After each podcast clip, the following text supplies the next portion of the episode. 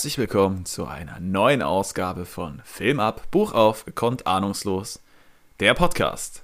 Wir dürfen euch wieder heute recht herzlich zu einer frischen Folge einer FF begrüßen und ich darf das Wort natürlich auch wieder an meinen Kompagnon, an meinen Sidekick in Anführungsstrichen, aber das würde ja bedeuten, dass ich da irgendwie eine einnehmendere Rolle einnehme, weiterleiten an den guten Leon.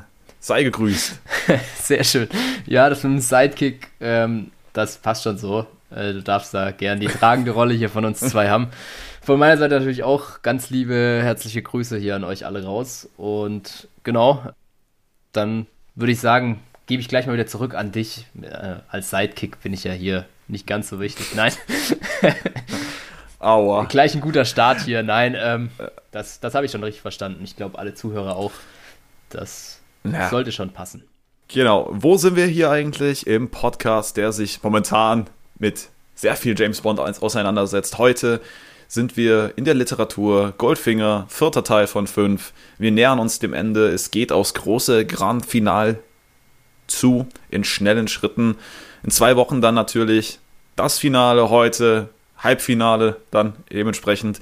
Und wir haben wieder fünf sehr, sehr schöne Kapitel für euch vorbereitet. Ähm, bei mir im Buch geht es bei Kapitel 16 los und endet dann logischerweise bei Kapitel 20. Ich glaube, bei dir war es ja irgendwie ein bisschen verzwickter. Ja, ja, du wirst jetzt im dritten. geteilt so in drei Buchteile, aber ja. ich glaube, wir sollten gleich sein. Bisher gab es ja auch keine weiteren Komplikationen, also ich bin da sehr zuversichtlich. Ich auch. Also da wird sich zeigen, ob äh, wir vielleicht doch wieder einen kleinen Verzug drin haben, aber wünschenswert wäre es natürlich nicht. Ganz spannend wird es dann nächste Woche, ob wir beide gleich aufhören oder ob einer ein Kapitel mehr oder weniger hat. Dann wird es noch spannender. Aber wir, wir wollen mal sehen bis nächste Woche, wie es aussieht. Exakt. Gut. Lieber Leon, würdest du uns alle nochmal abholen und uns mitteilen, wo sind wir in der Geschichte stehen geblieben? Also was war so der letzte Stand und womit können wir heute rechnen? Ja, absolut gerne. Ähm, ja, wir sind mittlerweile in der Schweiz äh, stehen geblieben und die anfängliche chillige Do äh, Golfromantik zwischen Bond und unserem Schurken ist so ein bisschen verflogen. Zusehends entwickelt sich mittlerweile so eine lebensbedrohliche Situation für Bond, die jetzt nicht so cool ist. Ähm, und Goldfinger ist als Goldschmucker oder Krösus äh, hat er sich herausgestellt und Deshalb wurde Bond eben von M auf ihn angesetzt, um herauszufinden, was eigentlich Goldfingers Plan genau ist. Aber das ist bisher eigentlich noch ziemlich schleierhaft. Also wir sind da noch nicht wirklich viel schlauer, außer dass er eben Goldschmuggel betreibt. Auf der Verfolgungstour de France ähm, sind wir dann eben mittlerweile bis in die, in die Schweiz gekommen. Und Bond hat, äh, Bond hat unterwegs Tilly Masterton, die Schwester von einer von Bonds früheren Flammen in Spee, äh, kennengelernt aus dem dann leider nichts wurde, weil sie eben umgebracht wurde von Goldfinger und sich dadurch herausstellte, dass eben Tilly ähm, Masterton die Schwester eben von Jill ist und eben auch auf Verfolgung von Goldfinger ist. Ja, Bond hat sie dann zwischenzeitlich ein bisschen beabsichtigt angebumst, aber nicht im klassischen Sinne, sondern im, mit einem Unfall. Äh, man hätte da auch anderes von ihm erwarten können. Aber ja, dadurch ist eben so eine, ja, was Beziehung im Anführungsstrichen entstanden und sie sind mittlerweile gemeinsam unterwegs, aber auch gemeinsam geschnappt worden von Goldfinger und befinden sich jetzt eben in seinen Fängen. Und ja, da sind wir eigentlich so ein bisschen gelandet. Ähm, Bond wurde durchaus übel hingerichtet von Oddjob und ja, da schauen wir mal, wie er sich daraus befreit oder ob er sich daraus befreit oder wie es weitergeht. Das genau, mal für den Moment. Mit Kettensäge zwischen den äh, ja. Kreissäge zwischen ja, den Beinen. Richtig, der, das war natürlich wichtig. Das ist der Aufhänger, da sind wir jetzt an der Geschichte angelangt und dann gehe ich auch direkt rein mit Kapitel 16, das größte Verbrechen aller Zeiten. James und Tilly treten eine unsanfte Reise ins Ungewisse an, aber keine Sorge, sie werden bestens ärztlich betreut und bekommen dank Goldie nur die Creme de la Creme zur Verfügung gestellt. Mir nichts, dir nichts dürfen sich die beiden über ihre erste gemeinsame Wohnung freuen und Vermieter Auric gibt in einem Vier-Augen-Gespräch nun seine Tipps zum Erfolg sowie die Idee einer illustren Unternehmung zum Besten. So. Also, es wird spannend. Wir haben wieder viele unterschiedliche Locations, die wir sehen werden. Und ja, wir befinden uns ja, wie du richtig gesagt hast, gerade in den Fängen von Goldfinger. auf einem Metalltisch festgekettet, tendenziell mit einer Kreissäge zwischen den Beinen und einem Oddjob, der einem unsanft äh, körperlich nahe rückt. Ja, das japanische ABC einimpft oder so ähnlich. Ja, irgendwie sowas. und J James hat irgendwie auch schon mit dem Leben abgeschlossen, bereitet sich auf das Paradies innerlich vor, verliert dann auch irgendwann das Bewusstsein einfach und bekommt eine Stimme mit, die irgendwas von wegen, ja, wir finden uns jetzt im Landeanflug, bitte Tische hochklappen, äh, aus, Sitze in Ausgangsposition stellen mit und fragt sich, ob er jetzt bei Petrus an die Himmelspforte kommt, ob Tilly auch bei ihm sein wird, ob er sie treffen wird, ob er seine anderen Weggefährtinnen im Himmel wieder treffen wird, wie da so die, die Stimmung herrscht, wenn man da wieder aufeinander trifft und auch an, an Vesper denkt er, die in Casino Royale eine Rolle gespielt hat. Haben wir jetzt noch nicht besprochen in jeglicher Art und Weise, aber ist halt der erste äh, Buchband gewesen. Doch dann hört er weitere Stimmen und denkt, ja, also das ist ja irgendwie nicht angenehm hier im Himmel. Also es ist ja schon sehr ein Krach da und dann wird er auch noch gegen irgendeine Schwingtür geballert. Denkt, also unsanft ist es ja auch noch zur Begrüßung, das ist aber alles andere als fein. Fängt dann auch an zu meckern und blickt in die Augen eines Mannes und fragt dann auch noch, wo er sei und bekommt dann die Information, äh, ja, er befindet sich in Sicherheit, er sei in New York. Ist ja irgendwie in einer halben Panikattacke drin, weil das alles ein bisschen viel gerade ist, wenn man sich darauf eingestellt hat, dass das Leben ein Ende gefunden hat und jetzt wacht man irgendwo auf, kennt die Leute um sich herum nicht und ist dann auch noch so fixiert. Genau, James befindet sich eben auf einer fixierten Trage, vom, schätzungsweise in einem Krankenhaus und neben ihm auf einer anderen Trage liegt die gute Tilly ebenfalls bewusstlos. Und just in dem Moment kommt der gute Goldfinger reinspaziert mit seiner Entourage, also Oddjob, und einem Doktor. Und sagt dann, ja, der James und die Tilly, ja, das sind so gute Arbeiter von ihm, aber die haben jetzt halt beide irgendwie zufällig einen Nervenzusammenbruch erlitten und äh, das konnte er sich nicht mehr länger mit angucken und er hat, war schon in Genf beim Arzt und der hat ihnen Ruhe verschrieben und ein Beruhigungsmittel gegeben, dass sie hierher fliegen konnten und ja, also das, das äh, sieht gar nicht gut aus mit den beiden und er möchte eigentlich nur das Beste für sie und hat auch schon ein, ein, ein Hospital für sie quasi gebucht, wo er gute Connections hin hat, weil er da denen irgendein Röntgengerät oder so angedreht hatte oder gekauft, was geschenkt hatte, was auch immer, äh, um sich da wahrscheinlich gut zu stellen und gesagt, ja, da haben wir schon Platz quasi für die beiden und dann wird es denen auch besser gehen, weil das Wohlergehen der beiden ist mir sehr, sehr wichtig. James will das Ganze dann aufklären und erzählt dem Arzt dann, die Wahrheit oder wie, wie Goldfinger es darstellt, seine Wahrheit, von wegen, dass sie überhaupt nicht hier freiwillig sind, dass er sofort mit der Einweihungsbehörde sprechen möchte, dass er Kontakte hat äh, und von dem Mann halt entführt wurde und gefoltert wurde und das ja alles gar nicht fein ist. Der Arzt wirkt dann auch ein bisschen verunsichert, komischerweise, guckt dann auch mal Goldfinger an und fragt sich, hä, was ist denn jetzt hier los? Und äh, Goldie spielt das Ganze lässig runter und sagt, ja, also sehen Sie, das sind die psychischen Krankheiten, von denen ich spreche. Der ist ja gar nicht mehr in der Lage, irgendwie richtig zu, zu denken oder die Sachverhalte richtig zu ergreifen. Und äh, dem muss dringend geholfen werden. Also es wäre vielleicht auch gar nicht schlecht, wenn man ihm jetzt nochmal eine Beruhigungsspritze gibt, damit äh, ja, die anderen Leute ja nicht auch noch irgendwie verunsichert werden. Finde ich halt stark irgendwie so, ne? Du bist Arzt, weißt es eigentlich besser. Irgendein Dude, der random irgendwelche Leute einliefern lässt, sagt dir halt einfach so, ja, das hat alles seine Richtigkeit, leg den mal wieder schlafen und du überlegst dir halt nicht groß, ob da irgendwas faul dran ist, sondern ja, bist vielleicht ein bisschen verunsichert, aber machst keine Untersuchungen und nichts. Also so einen Arzt hätte ich gern, du, muss ich sagen. Da würde ich mich echt gut aufgehoben fühlen. Ja, ja und äh, wie du schon sagst, der Arzt denkt gar nicht groß nach. Ah ja gut, äh, hat er eigentlich recht. Drückt dann James die Spritze rein und äh, James ist natürlich komplett am Eskalieren, ist am Schreien, beleidigt Goldfinger. Wurde leider nicht ausgeführt, ich hätte gerne gewusst, wie er beleidigt. Wäre bestimmt sehr spannend geworden. Und auf einmal ist dann James logischerweise weg, weil das Mittel einsetzt. Er erwacht dann in einem dunklen kleinen Raum irgendwie. Das ist alles ja ein bisschen spartanisch eingerichtet. Wenig Sonnenlicht anscheinend und dementsprechend auch wenig Pflanzen im Raum. Weist äußerlich keine Verletzungen auf an der Stelle Good Job to Odd Job, ja. der ihn so malträtiert hat, dass, äh, dass er keine, keine ja, ja, ist echt nicht schlecht. ersichtlichen Verletzungen entstanden sind. Sehr, sehr spannend. Und er findet in einem Schrank sein äh, Kofferinhalt abzüglich Waffe und Uhr. Die wurden ihm seltsamerweise entwendet. Also gerade Waffe verstehe ich gar nicht. Macht gar keinen nee, verstehe ich auch nicht. Und die Uhr ähm, war sicher golden, oder? ja, also ja, die hatte auch nicht mehr. Was er hat, sind seine dicken Schuhe, um da mal wieder drauf zurückzukommen. Äh, anscheinend haben die doch eine Funktion, ja. nämlich in den Absätzen sind mal wieder Messer versteckt. Aber das wurde nicht erklärt, oder? In dem Moment. Nein. Da hat, ich weiß doch, dass angesprochen wurde, ja, er zieht sich jetzt seine dicken Schuhe an, die für die Jahreszeit ja. irgendwie auch nicht so geil sind oder so. Aber es wurde nicht weiter ausgeführt, wo ich mich schon gefragt habe, warum wird überhaupt so ein Wert drauf gelegt auf die dicken Schuhe. Das war irgendwann, wo er sich fertig gemacht hat und zu ja, genau. Goldfingers Anwesen gefahren Als er dann zur Fabrik wollte. Ja, genau. Genau. Das schließt sich jetzt hier dieser Kreislauf.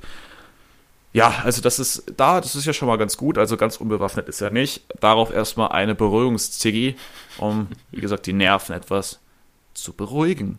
Dann geht eine Tür von seinem Raum ab in ein Bad, was er auskundschaftet und sieht, ah, guck mal da, mein Kulturbeutel ist auch vorhanden. Und irgendwie den einer Dame kombiniere, kombiniere. Eine weitere Tür geht vom Bad ab. Diese öffnet er und kommt in, den, in das Zimmer von der guten Tilly, die dort am Schlafen liegt. Und äh, ja, die beiden teilen sich jetzt quasi eine Wohnung. Er will sie auch weiter schlafen lassen und geht dann auch wieder zurück zu seinem Zimmerchen und äh, setzt sich da hin, macht sich im Bad nochmal zurecht und circa 30 Minuten später kommt der gute Oddjob ins Zimmer, äh, an sein Zimmer zumindest. Und James hat sich jetzt gedacht, okay, ich habe die Schnauze voll. Er verlangt, also er verlangt einfach. Er redet jetzt mit Oddjob wie wirklich dem allerletzten Untermenschen. Er verlangt etwas zu essen, er verlangt einen Bourbon on Ice äh, mit Soda und eine Uhr und ein Gespräch mit Goldfinger und das ganz, ganz schnell. Oddjob ist total angepisst spuckt dann noch auf den Boden mhm. und geht raus, verriegelt dabei aber auch die Tür von außen, sodass James logischerweise nicht entkommen kann. Ja, James ist jetzt ein bisschen positiver gestimmt, da er davon ausgeht, Goldfinger will sie ja nicht töten. Er, braucht sie oder hat irgendwas mit ihnen vor, aber töten ist anscheinend jetzt gerade nicht das Ding. Und ja, er nimmt sich jetzt, wie gesagt, vor, Oddjob und allen anderen Koreanern so zu behandeln, wie es ihnen zustehe, indem er sie behandelt schlechter als Affen oder jegliche anderen Säugetiere. Ich hoffe mal, er bezieht es nur auf diese Mitarbeiter von, von mhm. Goldfinger und nicht auf sämtliche Koreaner ja. auf der Welt. Mir schwant aber, dass es durchaus ja. auch größer gedacht ist, leider. Aber da wurde bei dir auch nochmal an Rauheit zugelegt. Bei mir wurde da ins selbe Horn geblasen, aber nicht, nicht so umfassend auf jeden Fall. Das mit den Affen okay. und so kam nicht vor. Okay. Ja, also da haben wir auch wieder so eine kleine Geschichte von Rassismus. Mhm. Aber es bleibt, also diese ganze Thematik wird auch nicht äh, zu wenig behandelt werden in den Kapiteln. Also da werden wir noch so ein paar Themen haben, die ein bisschen unangenehm aufstoßen, um das noch nett zu formulieren. Alle von James seinen Wünschen gehen in Erfüllung. Er bekommt äh, sein Essen, sein Getränk, aber keine Uhr. Aber doch, er bekommt seine Uhr, aber die funktioniert nicht, die ist stehen geblieben. Mhm. Irgendwie sowas war es. Also er kann nichts damit anfangen und fragt dann auch den Koreaner, der ihm, dem das Zeug bringt, ja, wie viel Uhr haben wir denn? Und kriegt keine Antwort. Er kann auch nicht wirklich rausfinden, wo sie sich befinden. Er schätzt irgendwo in der Nähe von New York. Er hört auch ab und zu einen Fluss, aber naja, also aus seinem Zimmer raus kann er nichts erkennen. Und dann kommt der gute Goldfinger mit allerbester Laune und geschäftsmäßig gekleidet, in einem schicken Zwirn natürlich und hat auch noch Bock, mit James sich zu unterhalten. Also ist er angetan, jetzt endlich mal mit dem guten James mal wieder eine Runde zu schnacken und ihm da so das ein oder andere zu erklären.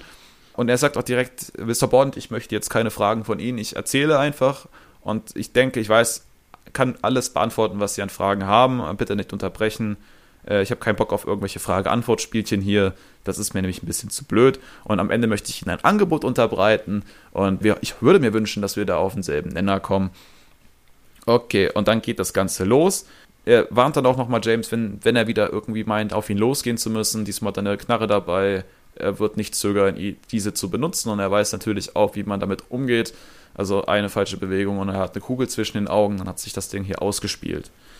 Ja, James gibt Entwarnung und sagt, mhm. ja, war jetzt auch nicht der Plan, entspannt sich auch sichtlich und äh, ist vielleicht auch so ein bisschen gespannt, was der gute Goldfinger zu berichten hat.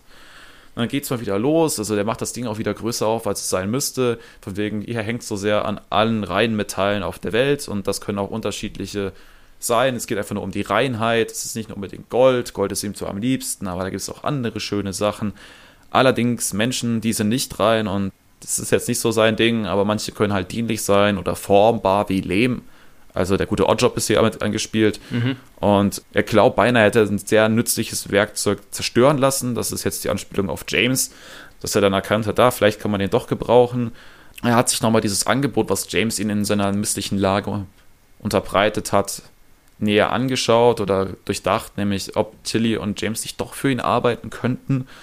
Das hat ihn dann doch überzeugt, weil er hat jetzt eine sehr, sehr große Unternehmung vor und da könnten James und Tilly tatsächlich sehr relevant werden, also temporär zumindest relevant. Und deswegen diese ganze Verschiffung auch in die USA. Goldfinger hat auch Vorkehrungen getroffen, hat bei Universal Exports in James Namen eine Kündigung äh, ausstellen lassen und erklärt, er gehe mit Tilly zusammen nach Kanada. Und jetzt, das ist so der Punkt, wo James sich die Hoffnung macht, okay, also da arbeiten ja ein paar helle Köpfchen auch, dass die schnallen werden, dass er so einen Scheiß nicht auf die Art und Weise da hinterlässt und äh, dass äh, da bestimmt nicht die ein oder andere Spitzfindigkeit im Brief drin ist, wie sie James machen würde. Das ich lässt ihn auch, aufhorchen. Ich finde auch, da hat er, das hat er sehr geil eingefädelt. Das ist mal eine sehr gelungene Aktion von ihm gewesen, da das Thema Universal Exports äh, von Beginn an mit reingebracht hat auch. Äh, mhm. Und so konsequent, dass Goldfinger ihm anscheinend abgekauft hat, dass er bei irgendwie sowas in der Art arbeitet, ob es jetzt genau so eine Exportfirma ist oder nicht. Aber dann dadurch eben auch den Kontakt zur Außenwelt hält, sobald Goldfinger irgendwas an die rausschickt, dass sie ein Stück weit drüber Bescheid wissen, wo vielleicht Bond ist oder dass vielleicht gerade irgendwas nicht stimmt und so. Das finde ich schon nicht schlecht. Exakt. Goldfinger sagt jetzt auch, ey, das ist ihm oft mittlerweile vollkommen egal, für wen er gearbeitet hat und äh, wer er eigentlich sei. Das ist vollkommen schnuppe, weil sie jetzt alle untergetaucht sind. Also seine Spur ist nicht weiter verfolgbar als bis zum Flughafen. Der derzeitige Aufenthaltsort, da wird kein Geheimnis dieser Welt rausfinden und äh, da macht er sich auch keine Gedanken. Und das angesprochene Hospital, was er diesem Flughafenarzt da erzählt hat, da kennt ihn auch kein Schwein und das war auch nie Thema, dass sie da wirklich hingehen. Da findet auch keiner eine Information über ihn oder irgendwelche Patienten. So, und die Geheimdienste haben auch über Goldfinger nichts in der Hand, da er nie straffällig geworden ist. Die wissen quasi nichts über den, haben ihn überhaupt nicht auf dem Radar, also gerade in den USA nicht. Und gerade befinden sie sich in einem aufgekauften Gebäude, mhm. irgendeine alte Fabrik quasi, die von einem Strohmann Goldfingers aufgekauft wurde. Und äh, ja, in den bezogenen Räumlichkeiten, wo sie sich jetzt befinden, da wird James jetzt von nun an leben, arbeiten und eventuell mit Tilly schlafen, wobei Goldfinger das stark bezweifelt, um sich da, um da James Träume direkt zu zerstören. Warum kommen wir noch zu? James will jetzt wissen, was sie für Arbeit machen sollen. Also ja, klar, ist ja jetzt nett, ich habe hier eine Wohnung, schön, bisschen mehr Licht wäre nett gewesen, aber was, was soll ich denn jetzt für dich machen eigentlich? Und in Goldfingers Gesicht spielt sich die pure Ekstase ab, die pure Lebensfreude, weil Jetzt kann er loslegen. Er beginnt wieder schwärmerisch von Gold zu erzählen und wie sehr er doch dieses Material liebe und was man alles mit Gold machen kann und sei die beste Substanz auf der ganzen Welt, die alle Besitzer letztendlich reichlich entlohnen würde. Und James sagt, ja, ja, hast ja jetzt nicht Unrecht, aber man kann auch anders reich werden, auch ohne Gold. Haben auch genug Leute geschafft. Er fragt dann aber jetzt auch interessiert mal nach, ja, wie viel hat er denn eigentlich, der gute Goldie, und was ist denn jetzt das große Ganze, für was er das Ganze braucht oder investieren möchte, wie auch immer. Und er sagt, 20 Millionen Goldbarren hat er immer dabei auch, also gerade auch in New York, nimmt es immer mit dahin, wo er reist. Ist wie so eine Art Düngerhaufen, Komposthaufen. Wenn er ihn mitnimmt in, den, in das Land oder dem Ort, dann gedeiht es weiter und hilft bei seinen Unternehmungen, wie auch immer, und kann dann noch weiter ernten und noch reicher werden und zieht weiter, nimmt seinen Düngerhaufen dann wieder mit und gerade braucht er alles für seine aktuelle Unternehmung und erzählt dann erstmal, was es mit seinen Unternehmungen auf sich habe. Es sei quasi wie ein Raubvogel, der einem Zug folgt. Das fand mhm. ich eine sehr spannende Metapher. Ja. Und der Zug scheucht ja alle Tiere am, am Rand auf und der Raubvogel macht sich dies zunutze und ja, äh, greift dann zu, darf sich frei bedienen am Buffet. Und der Zug ist die Geschichte und die Tiere, die Beute sind irgendwelche Ereignisse, die Goldfinger sich zu eigen macht als der Raubvogel, der vermeintlich sei. Ja, dann nennt er auch noch ein kleines Beispiel im Zuge des Krieges. Ähm, hatte ganz guten Rubel gemacht. Kurz zum Krieg kam Penicillin auf den Markt. Während des Krieges war es natürlich sehr gefragt und Goldfinger hat sich das zunutze gemacht, hat sich da ordentlich eingedeckt, hat das Zeug gestreckt, um noch mehr Profit rauszumachen und sich eine goldene Nase verdient. Und es gäbe etliche weitere solcher Beispiele, aber er wollte jetzt auch der Bescheidenheit halber nicht auf alle Details eingehen. Das wäre ist ja sonst immer so bescheiden. Es ist wichtig, dass er darauf nochmal hinweist. Ja, wichtig ist jetzt aber, jetzt ist das große Ding, äh, steht vor der Tür, jetzt geht's richtig ab, jetzt heißt es all in. In jedem Lebensbereich wurde bereits Großes geschaffen, außer in der Kriminalität. Da fehlt irgendwie so das Meisterwerk noch.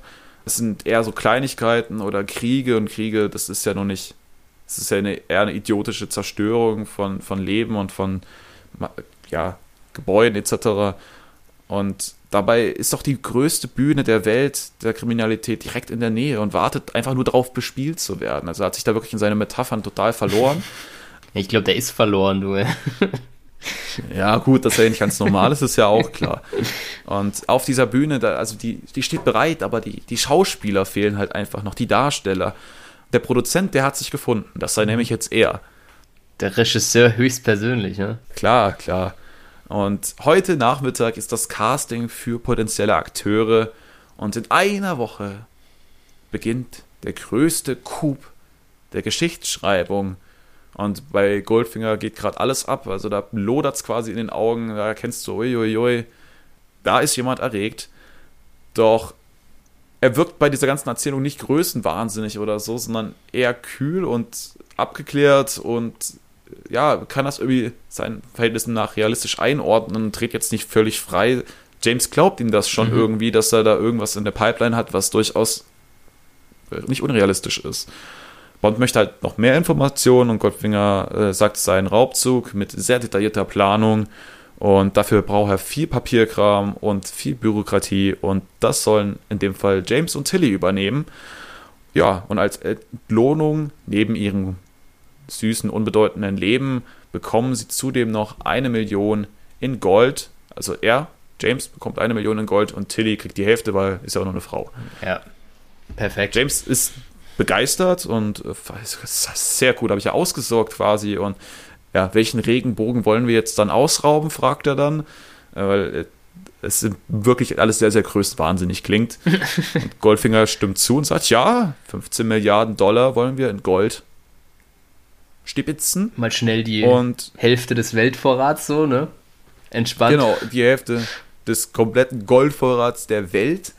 Und es geht nach Fort Knox.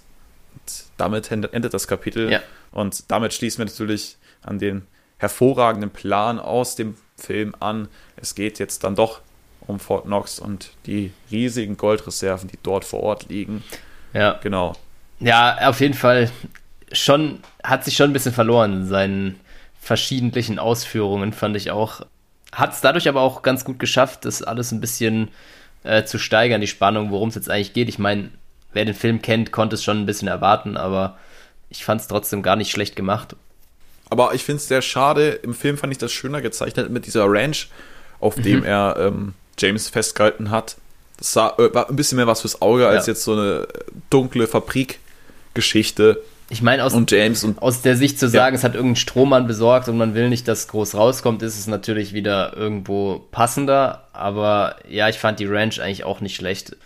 Nur diesmal hat er irgendwie eine andere Frau bei sich im Zimmer als auf der Ranch, ne? Ja, äh, Tilly ist noch am Leben. Ja. Überraschenderweise. Tatsächlich lang und, durchgehalten, ähm, die gute.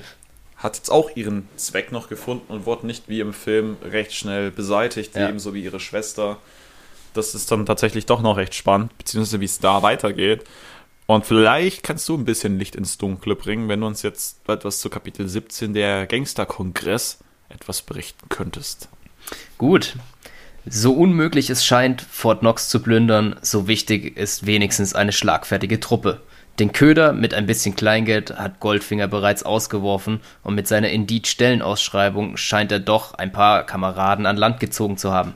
Was er bekommt, sind zwar laut Vita ein paar Ohrfeigengesichter der üblen Sorte, die erhofften harten Hunde sind aber nicht zu erkennen. Jedenfalls scheinen sie eher diversen Banden einer Kindergeburtstagsgruppe zu entstammen. Immerhin, beim Thema Damen scheint der Chef diesmal mit der Dame ein goldenes Händchen bewiesen zu haben, die zumindest optisch die Runde etwas aufwertet. Bei dieser gesammelten Power an Drecksack gehen scheint es schwer, kühlen Kopf zu bewahren. Und doch sollte Bond schleunigst mit verdeckten Karten in das Spiel einsteigen, um zu retten, was noch zu retten ist. Dann rette mal. sehr trocken, sehr gut. rette, ich, rette mal was zu Ich versuch's mal zu retten, ja.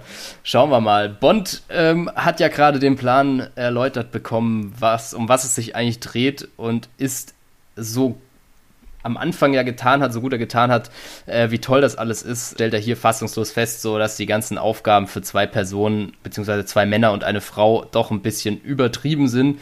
Und das, Was? nervt. Das kann ich mir, ja, das kann ich mir auch nicht vorstellen. Ne? Also, Drei Hansel, das muss doch reichen. Eigentlich. Ja, da kommt ja vielleicht noch was dazu. Das sagt nämlich jetzt auch Goldfinger, der echt hart genervt ist von Bonds blöden Spaßfragen, wie er sie zumindest versteht. Und sagt so, ey, bitte jetzt die nächste Woche, danach kannst du wieder so viel Ironie machen, wie du willst, aber bitte diese Woche lass mich dem Scheiß in Ruhe. Ähm, ich habe natürlich dafür gesorgt, selbstverständlich 100 Männer und Frauen, die ich da am Start habe. Und woher kommen die ganzen? Natürlich von den sechs mächtigsten Gangstergruppen der USA sorgfältig ausgewählt. Also vielleicht doch nicht Indeed gewesen, man weiß es nicht, aber wir schauen die uns sicher gleich auch noch ein bisschen im Detail an. In zwei Stunden treffen wir uns dann auch schon mit den ganzen Gangsterbossen und da werde ich den Plan mal auf den Tisch legen. Und surprise, surprise, du und Tilly, ihr seid auch dabei und zwar als meine Sekretäre. Ähm, das heißt, ihr werdet hier Protokoll führen etc. Und ja, die Gangsterbosse dürfen dann eben das Projekt mal kennenlernen das zumindest ist der Plan. Und wenn dieses Meeting rum ist, soll es auch schon gleich an die Arbeit gehen. Äh, und Bond und Tilly dürfen eben alles, was zu planen ist, planen.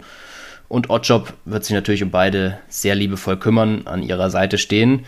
Das heißt, dumme Dinge kann er sich sparen, Bond. Also er muss da schon entweder mitarbeiten oder kann eben seinen sofortigen Tod beantragen. Und die zwei Optionen gibt es eigentlich nur. Ja, nachdem ihm das Goldfinger eben mitgeteilt hat, wird er wieder allein gelassen und Bond ist relativ unschlüssig, was er davon halten soll. Aber dann geht er erstmal rüber zu Tilly, muss sich ja mit irgendjemand besprechen. Nur irgendwie hat man so das Gefühl, dass er da nicht so richtig willkommen ist. Es ist eher so ein bisschen dicke Luft. Und Tilly wirft ihm dann auch gleich vor, so, ja, du hast mich ja in die ganze scheiß Lage hier gebracht. Also sie ist jetzt nicht so begeistert, in diesem Raum zu sein, weil der ähnlich unattraktiv ist wie der von Bond. Und natürlich dann auch gleich äh, mit dem Auftrag an Bond, bring mich mal aus dieser misslichen Lage wieder raus. Das, ich halte es hier nicht wirklich lang aus.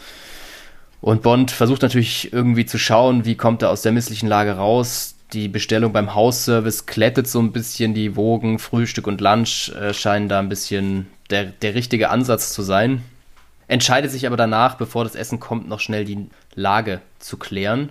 Beziehungsweise nach dem Essen möchte er die dann erklären, so rum. Und ja.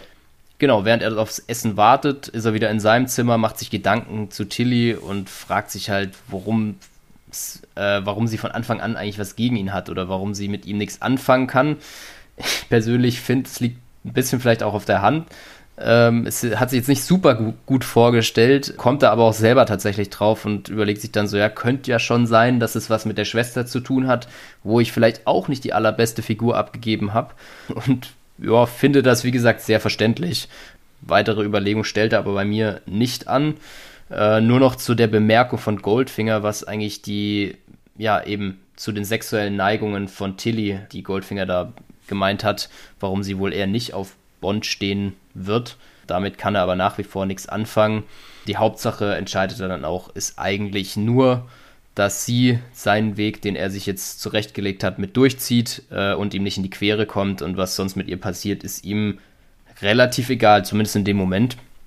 Genau, nach dem Essen äh, klärt er sie dann über alles auf, ähm, erklärt ihr den Plan, was so die Absichten sind und natürlich auch darüber, dass er von Scotland Yard ist und sie sich ähm, natürlich keine Sorgen so richtig machen braucht. Sie kommen da schon wieder irgendwie raus. Er ist oder so interessiert an Goldfinger, beziehungsweise eben Scotland Yard und er äh, möchten Goldfinger gerne schnappen.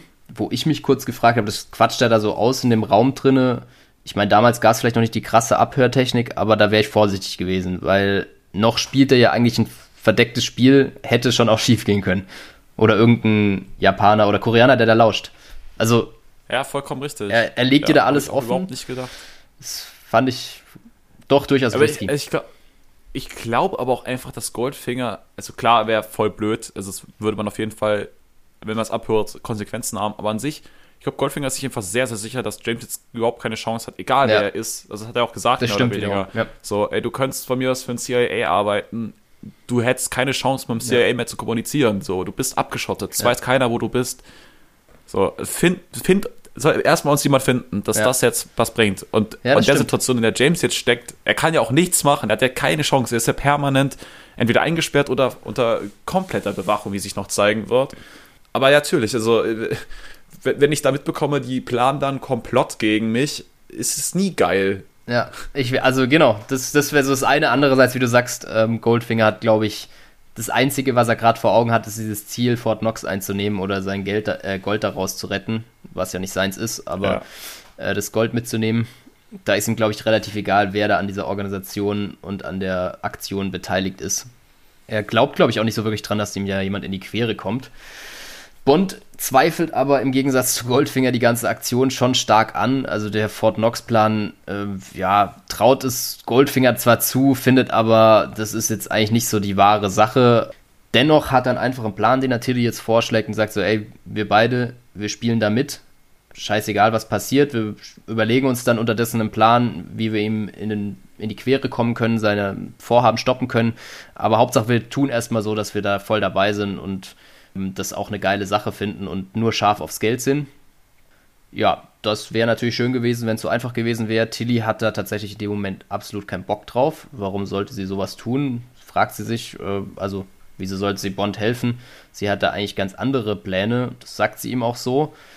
Aber Bond sagt dann so: Ey, ohne mich hast du eigentlich eh keine Chance, hier rauszukommen. Ähm, da gibt es eigentlich nicht viele andere Optionen. Und deshalb sagt sie: Ja, dann werde ich es halt versuchen aber unter dem Vorwand, er soll sie ja nicht anrühren. Kam bei mir so voll aus dem Nichts raus, war so ein Satz. Gab es da bei dir noch irgendein anderes Vorspiel? Ich nee. fand es irgendwie ein bisschen komisch an der Stelle, dass sie darauf kommt. Er hat sie auch irgendwie nicht denunziert, aber hat, er hat zu ihr gesagt, dass sie soll sich nicht so ausspielen wie eine Suffragette, mhm. Suffragette, ja. keine Ahnung, habe ich erstmal gegoogelt, sind Frauenrechtlerinnen Anfang des 20. Jahrhunderts in England gewesen. Okay sie soll sich nicht aufführen wie eine emanzipierte Frau mhm. quasi, war die Aussage ja, letztendlich. Stark, mal wieder. Ähm, da haben wir schon den nächsten Punkt, den du äh, vorhin angesprochen hast. Ein paar fragwürdige Sachen sind auf jeden Fall wie immer dabei. Nun ja, Bond findet es natürlich eine interessante Herausforderung, sich nicht an sie ranzumachen. Das widersteht natürlich seinem Naturell und er hat aber Glück, dass er aus der komischen Situation so ein bisschen gerettet wird, weil dann endlich das Essen kommt. Und gleichzeitig gibt es dann auch noch kleinere Umbaumaßnahmen, sodass sein Zimmer in ein wahrhaftiges Büro umgebaut wird und er bekommt die Nachricht, noch die Tagesordnung für das anstehende Meeting äh, zu vervielfachen. Und da lesen wir dann eben die anwesende Person, die ich hier kurz durchaus vortragen will, weil ich es schon ein bisschen amüsant fand. Ich, vielleicht has, ja. hatten sie bei dir auch andere Namen, aber äh, wir haben zunächst Helmut, Helmut Springer vom Purpurring. Mhm wo ich schon eine sehr krasse Bande finde, aus Detroit. Jet Midnight vom Schattensyndikat, das finde ich noch ganz okay, aus Miami und Havanna. Billy Ring, der grinsende Billy, äh, die Maschine. Da war ich überlegt, so, ob wir beim Wrestling gelandet sind. Äh, dann Jack Strap, der Flimmermob. Also damit kann ich nicht wirklich was anfangen. Mr. Solo, Union oder Unione Siciliano, ähm, also von der Mafia und Miss Pussy Galore, die wir ja durchaus aus dem ja, Film kennen und die stammt von den Zementmixern. So, alles klar. Also sag mir gern gleich, ob du da andere hattest. Ich fand's aber auf jeden Fall sehr wild. Bond kann sich tatsächlich auch ein Grinsen nicht unter äh, verdrücken, äh, so wie ich wohl offensichtlich auch. Und er fragt sich, wo Goldfinger die ganzen Leute aufgetrieben hat, findet aber gleich zu Anfang den Namen Pussy Galore interessant. Warum auch immer. Aber ist eine Frau halt. Sticht ne? sofort heraus, ja. Welch Wunder. Nee, aber ich fand's halt irgendwie geil teilweise, so wie die Gangstergruppierungen genannt werden, finde ich jetzt nicht. Ich finde es passt nicht so ganz zusammen teilweise. Aber vielleicht ist es auch nur bei mir so das Problem gewesen. Also ich fand es jetzt nicht furchteinflößend oder nee, sonst. Es wirkte eher so ein bisschen kindlich, ja. also keine Ahnung, als hätten sich Kinder das ausgedacht. Schon so ein bisschen, ne? Also, ja. also ich finde so Unione Siciliano alles gut oder auch, ja, der Purpurring, weiß ich nicht, das Schattensyndikat, okay.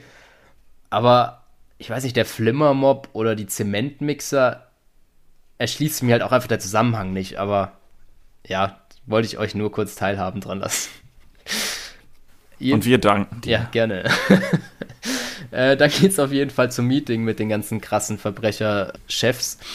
Und Bond äh, stellt währenddessen Überlegungen an, was für ein Gebäude sie sich befinden, wo sie vielleicht sein könnten, kommt dann zu der Eingebung, dass es ein zweistöckiges Gebäude ist, das direkt am Fluss ist, wo auch dran vorbei, glaube ich, ein U-Bahn oder Zugstrecke vorbeigeht. Und das Ganze wird ihm dann auch bestätigt, als er in den Konferenzraum reinläuft und durchs Panoramafenster raus auf Jersey City und über den Fluss blickt. Ähm, ansonsten ist der Raum recht, ja, wie so für normale Sitzung halt gehalten mit Buffet. Alles da, was man halt so braucht. Und Bond und Tilly nehmen direkt wie auf einer Pressekonferenz vorne zusammen mit Goldfinger Platz äh, und sind quasi seine rechte und linke Hand der Raum ist dann eben vorbereitet für die geladenen Gäste, wo aber auch nur ausschließlich die geladenen Gäste ähm, Platz nehmen dürfen. Das heißt, die Gangsterbosse. Äh, sie dürfen keine Begleitung oder nur eine Begleitung äh, mitbringen, ihren engsten Verbündeten. Und ansonsten ist keiner für den Raum zugelassen. Aber die sollen doch auch im Vorraum bleiben.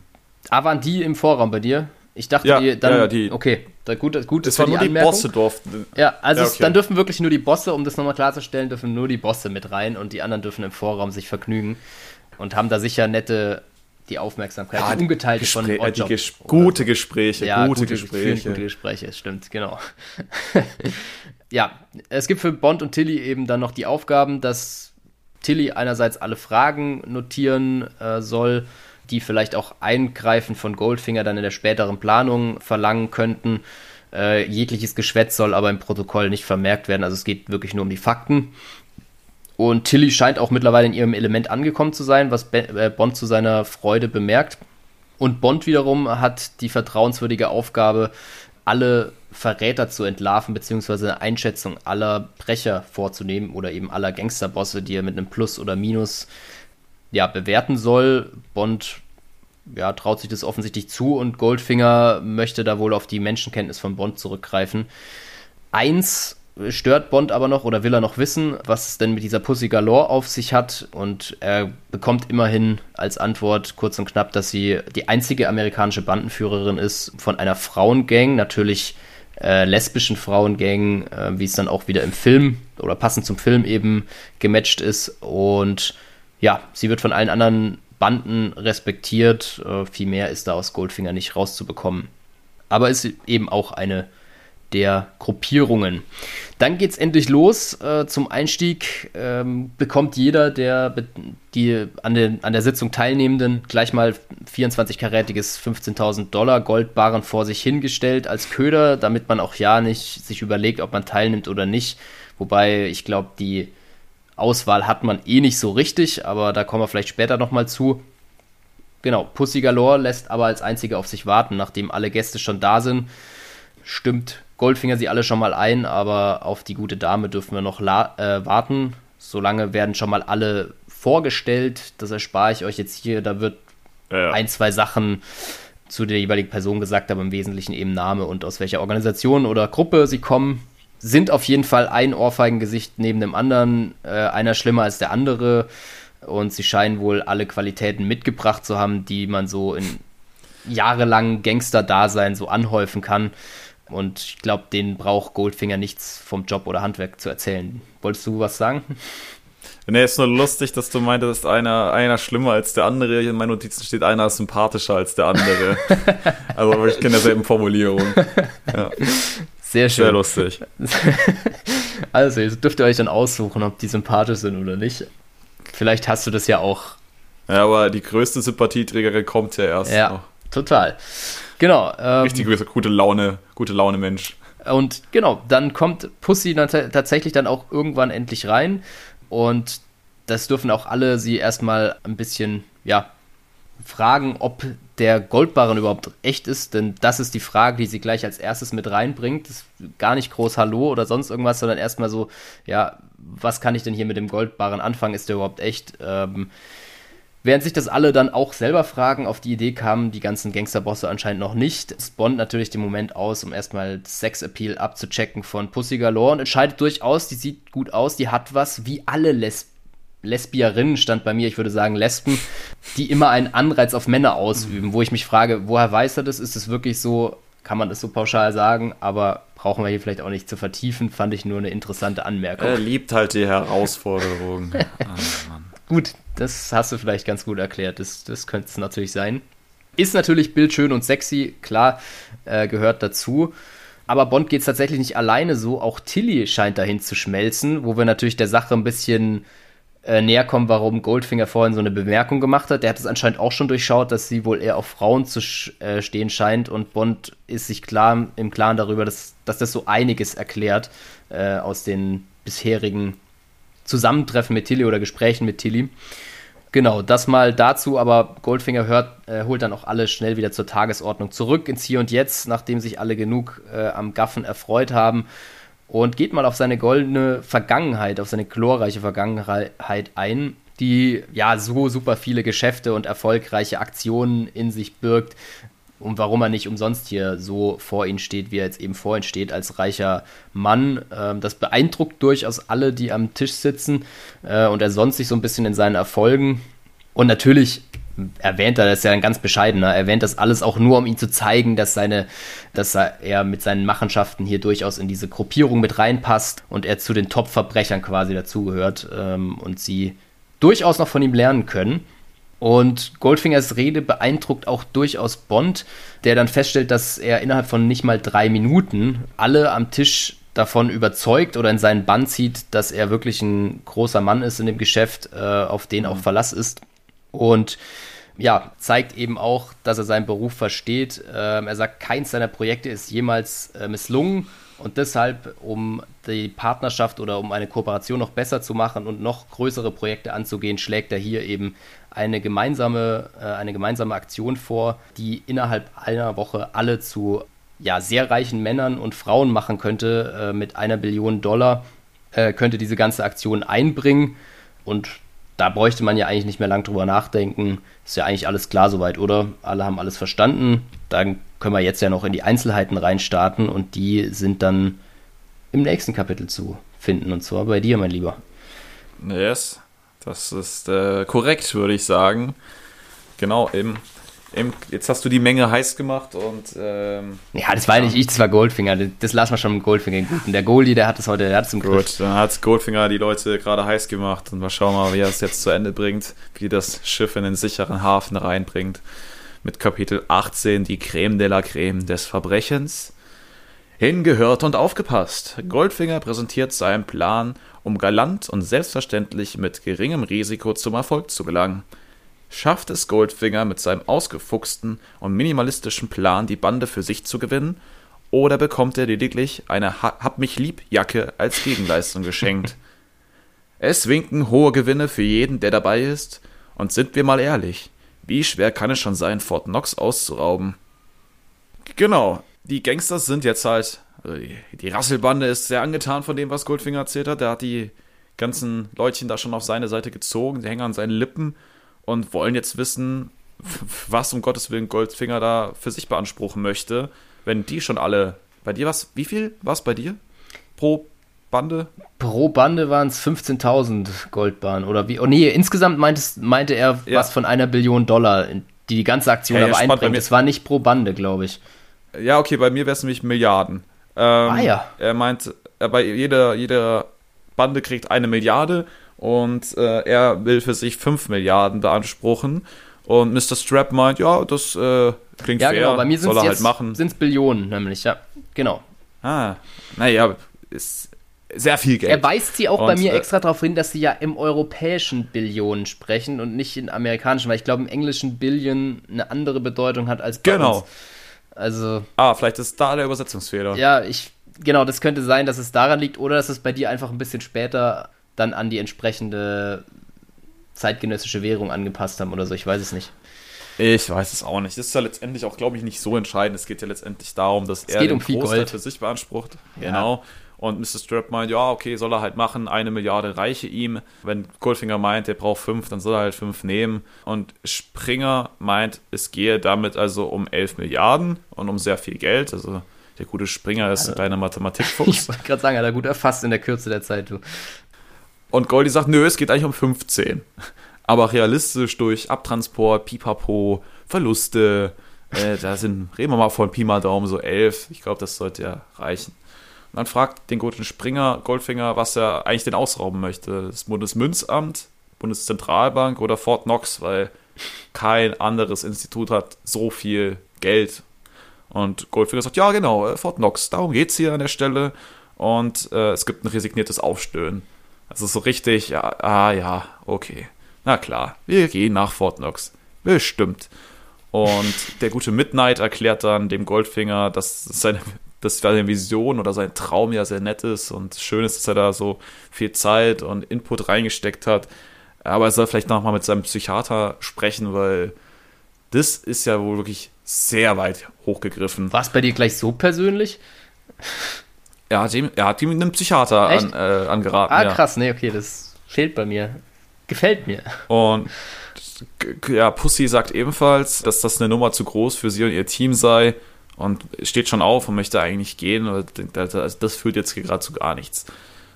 Aber Goldfinger versucht alle wieder einzufangen und erklärt ihnen, dass es letztendlich auch nur eine Bank ist. Die ist zwar gut geschützt, äh, hat diverse Sicherheitsvorkehrungen, aber es ist eine Bank wie jede andere. Und letztendlich kann man auch da irgendwie rein einbrechen. Es gab ja genug Mythen von beispielsweise dem Gefängnis Sing Sing, wo man angeblich nicht ausbrechen konnte, was doch dann auch letztendlich funktioniert hat. Mhm. Also warum soll jetzt Fort Knox denn nicht ja, auszurauben sein. Das ist ja einfach ein urbaner Mythos. Und das kann man schon schaffen, wenn man sich entsprechend vorbereitet. Ja, und der gute Mr. Ring erinnert Goldfinger auch nochmal daran, dass die dritte Division noch dort stationiert sei. Wenn es doch so furchtbar einfach wäre, dort einzubrechen, warum haben das denn die Russen bis jetzt noch nicht gemacht in irgendeinem Scheinbesuch? Also, wenn das doch so easy ist, warum schafft es denn nicht eine Nation mal eben da reinzugehen? Und Goldie sagt, ja, also auf die Russen geht er jetzt nicht ein, aber auf die dritte Division und zählt jetzt kleinlich jegliche militärische Einheit auf, die dort stationiert ist.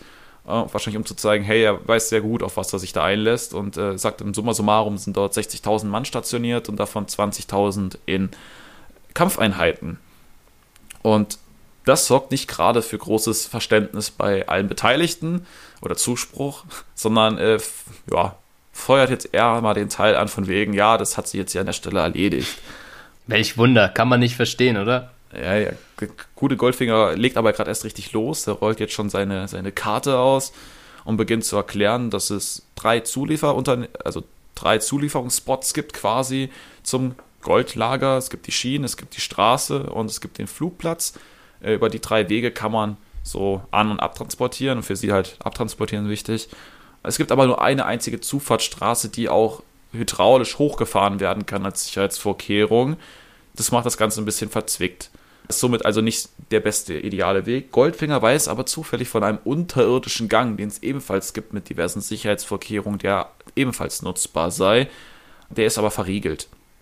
So, Goldfinger checkt regelmäßig, ob alle ihm folgen können, ob alles verstanden haben, bevor er dann zum nächsten Punkt kommt. Jetzt legt er nämlich eine neue Karte mit Details zum Goldlager auf die bisherige und erklärt dann haargenau, wie die Bauweise dieses äh, Gebäudes ist, mit welcher Betonmischung, mit welchen Abmessungen, wie hoch, wie breit, wie, ja, was auch immer, in jeglichem Detail, einfach um zu flexen, keine Ahnung, also die Information braucht halt auch keiner in dem Moment, einfach um zu zeigen, dass er das ganze Ding durchgespielt hat. Und der Zugang zum Tresor erfolgt durch eine Zahlenkombination, die keiner in Gänze kennt. Also die ist immer aufgeteilt und die Mitarbeiter müssen dann halt unabhängig voneinander ihren Teil eingeben. Das macht das Ganze auch nicht gerade einfacher. Ja, und im Tresor lagern dann eben 15, bei mir Milliarden in Gold. Mhm. Und alle sind jetzt gerade wieder gespannt, weil sie wissen wollen, okay, das klingt ja schon mal nicht schlecht, aber da fehlt ja noch ein bisschen was. Und Goldfinger sagt, das ist eigentlich alles, was ihr an Informationen braucht zum Plan.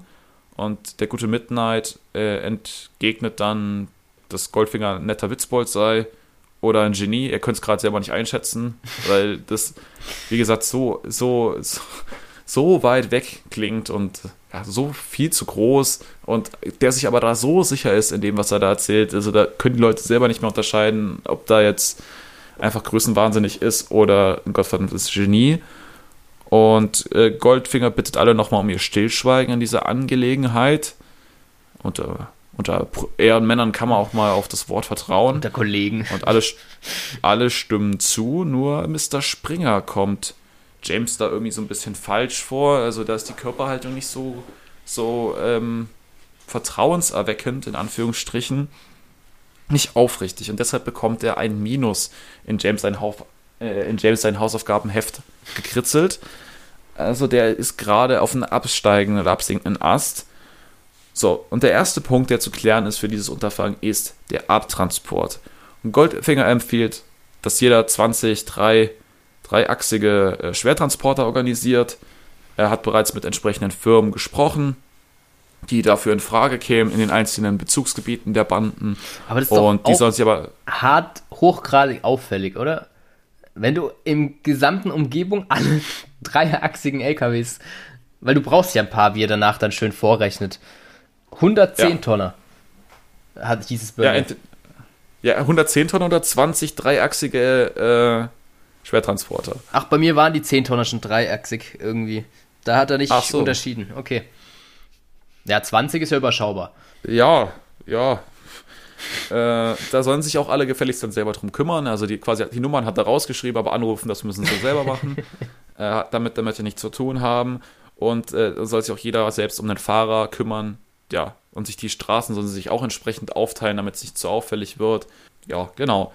Auch soll äh, ein Teil über den Flug, also zum Flugplatz, den Flugplatz irgendwie mitnutzen, sodass es sich halt noch mehr verteilt und eine zusätzliche Absicherung darbietet, dass das alles läuft. Und Goldfinger behält sich die Schienen vor, also er möchte seinen Teil mit den Schienen abtransportieren, hat ja auch schließlich den größten Teil und äh, da braucht er die Schienen für sich, die sollen gefälligst die Straßen nutzen oder den Flugplatz. Exakt.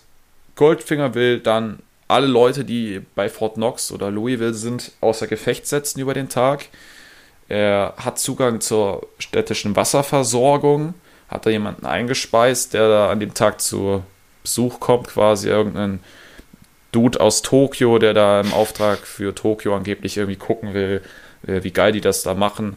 Und der soll da was ins Wasser kippen, ein Opiat, was dafür sorgt, dass alle Leute einschlafen und drei Tage lang durchpennen und dann irgendwie wieder auswach, aufwachen, wie aus einem Schönheitsschlaf.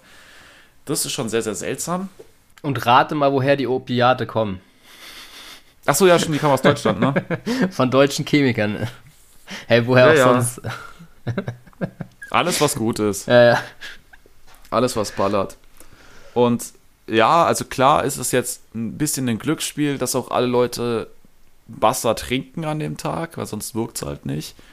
Aber er meint, es ist äh, irgendwie Sommer, es ist furchtbar heiß, das, das wird schon laufen und die paar Dorfalkis, die halt nichts, nichts ohne Prozente trinken, ja, mein Gott, also ein bisschen Schwund ist immer. Das äh, wird schon gehen, aber der Großteil wird außer Gefecht sein.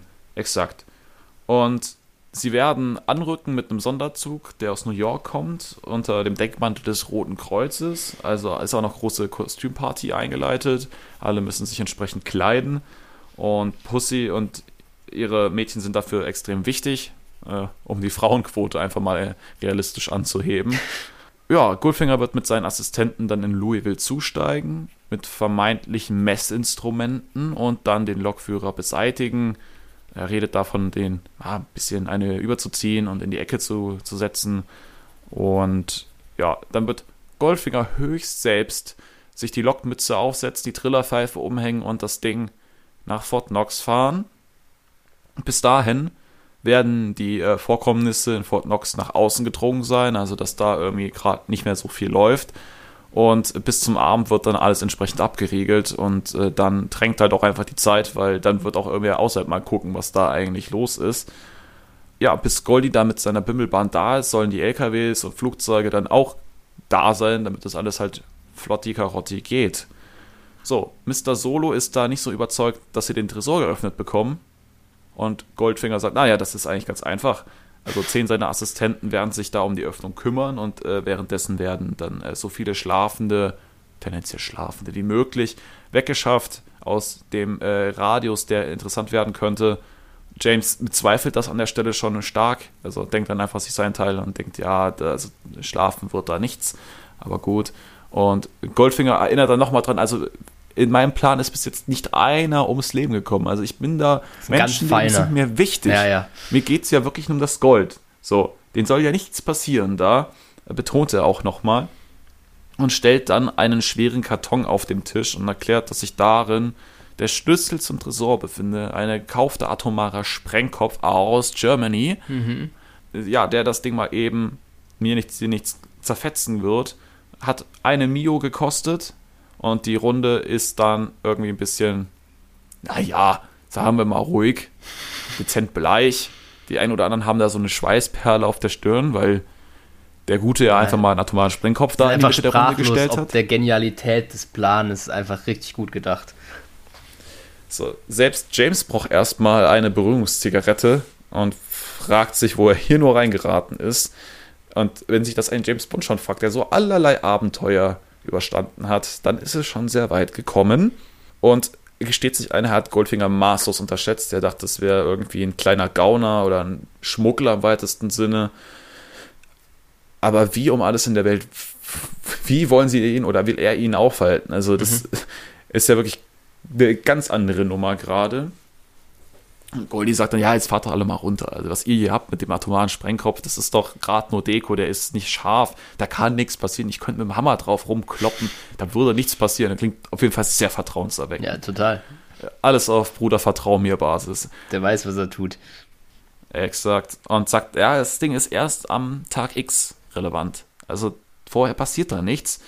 Mr. Ring ist total verschwitzt und fragt, was um Gottes Willen ist mit der Strahlung? Wir werden doch alle impotent, irgendwelche Krankheiten davon schleppen. Das geht doch niemals gut. Und Goldfinger sagt, ah, Firlefanz, das ist das neueste Modell auf dem Markt. Die haben quasi gar keine Strahlung mehr. Atomare Strahlung ist sehr, sehr gering. Und dennoch, die erste Garde, die zuerst reinlatscht, die kriegen sogar noch Strahlenschutzanzüge obendrauf. Alles im All-Inclusive-Paket mit drin. richtig großzügig. Das wird alles gestellt ich will, dass da keiner zu Schaden kommt, ist doch alles easy peasy. Ähm, kann natürlich sein, dass ein paar der Schlafenden da doch erwischt werden. Es tut mir dann leid, also dann kriegen auch die, die äh, ja, Angehörigen einen Kranz oder so. Äh, das, ein bisschen Schwund ist aber immer, wo gehobelt wird, fallen bekanntlich Späne. Also Menschenleben, Pensionleben, da muss man jetzt auch nicht immer was drauf geben. Es geht ja auch schließlich um viel Kohle. So, das sind die Fakten letztendlich. Operation heißt Grand Slam und es sollen so wenig Hä? Leute wie möglich. Bei dir heißt die Grand Slam? Ja, wie im Film. Ah, okay. Wie heißt sie denn bei dir? Bei mir hat sie da keinen Namen gekriegt. So, siehst du? Keine Operation. Was will? Tja. Und es sollen so wenig Leute wie möglich logischerweise eingeweiht werden. Goldfinger, James und Tilly werden äh, Details nochmal ausarbeiten bis zum Tag X. Und dann werden alle allumfassend instruiert werden, und für alle Teilnehmer an dieser Unternehmung gilt, äh, das wie ein, Kriegs, wie ein Kriegseinsatz zu behandeln. Jegliche Ineffizienz oder Unsicherheit wird bestraft, beziehungsweise dahingehend wird vorgegangen. Das ist schon mal eine Aussage. Und jetzt die Abschlussfrage in die Runde. Wer ist dabei? Flossen hoch, hohe Gewinne für geringe Risiken. Also hat er genauso gesagt. ja. Hoher Gewinn, ja, geringes Risiko, Weiß naja.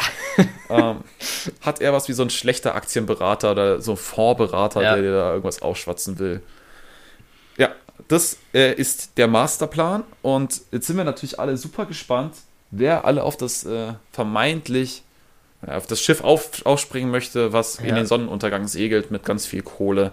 Und ich hoffe, die äh, Antwort kannst du uns im nächsten Kapitel. Schauen wir mal. Ich denke, geben. aber ich bin da zuversichtlich, dass ich das hoffentlich kann. Gut, nun entscheidet sich, wer von den Auserwählten an der den beruflichen Selbstmord birgenden Aktion beteiligen wird. Eines scheint dabei offensichtlich allen gemeint zu sein. Es ist eine verdammt harte Entscheidung. Und während die einen noch verzweifelt über ihre Antwort grübeln, ereilen andere bereits mysteriöse und halsbrecherische Zwischenfälle.